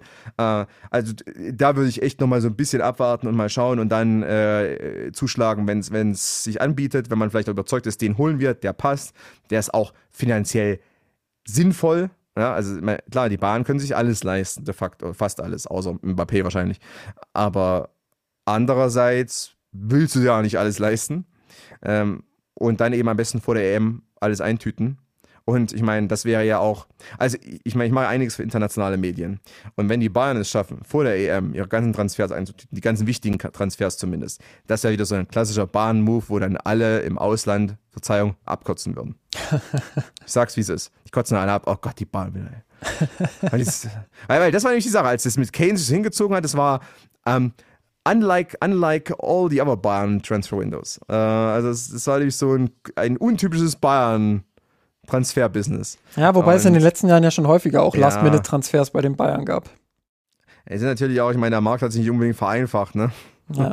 Äh, und, und die Preise sind, haben, auch alles verkompliziert. Also das ist Das natürlich stimmt. auch was anderes. Also ich meine, äh, es war eine andere Zeit, als man die Roy Makais dieser Welt für äh, vernünftige Preise eintüten konnte. Ja. ja, und selbst die Riberies und Robbens. Das, wenn du mir überlegst, wie, wie, wie einfach, wie einfach in Anführungszeichen das war, Franck Ribéry zu holen. Ja, irre. Da- würde heute, würde heute halb Saudi-Arabien und Newcastle auch mitbieten. Na, ich sage aber, ist, also der Transfermarkt ist eindeutig komplizierter geworden. Und es ist ja auch an, an so einem Team wie Spurs zum Beispiel, ne, mit jetzt, äh, was wir besprochen haben mit Raúl Dragogin. Plötzlich hast du da irgendwie äh, die Spurs, die auch nicht unbedingt so ein Player waren in der Vergangenheit. Plötzlich spielen die da auch mit. Ja? Ähm, es, es ist, schon, ist schon faszinierend auf, auf die Art und Weise. Und dann hast du Newcastle, die auch irgendwie immer dabei sind, weil die eben Kohle haben. Ähm, Chelsea, die äh, quasi Ge Geld rauswerfen wie, wie ein betrunkener See, äh, Seemann. Also pff, ja, schon schwieriger. Guten alten Zeiten. Wir, wir, wir klingen übrigens wie zwei alte Männer in dem Podcast. quasi. Das ist doch in Deutschland, also ein ein Podcast ist doch in Deutschland, wenn zwei alte Männer über irgendwas reden. Also das ist doch dann Standard. Also Ja, und dazu das ist doch ein schönes Outro für heute. Dann machen wir doch, machen wir doch für heute den Deckel drauf. Äh, Und ich bedanke mich recht herzlich äh, dafür, dass, dass du an meiner Seite warst, äh, trotz Krückstock, trotz Schaukelstuhl etc. Ähm, vielen Dank, dass du heute mit, mit dabei warst, mit mir ein bisschen Transfer-Deep Talk und Taktik-Deep Talk zum Spiel der Bayern gegen die TSG Hoffenheim gemacht hast. Hat, mir, hat mir abermals sehr, sehr viel Spaß gemacht. Justin, wo ist der Ausgang hier? ja, nee, vielen Dank, äh, wie immer gerne und ja, wir hören uns bald wieder und natürlich Grüße gehen raus an die Mirsanrot Kurve und an die ganze Mirsanrot Community. So ist es. Und auch abschließend nochmal der Hinweis, wenn ihr uns bei unserer Arbeit und unserem Neustart in diesem Jahr unterstützen wollt, dann tut das gerne finanziell unter patreon.com slash mirsanrot. Ihr findet den Link auf einem der Banner unserer Seite auf mirsanrot.de oder auch in den Show Notes dieser Sendung. Ja, dann hören wir uns äh, relativ bald auch schon wieder. Macht's gut. Bis dahin. Servus. Ciao, ciao.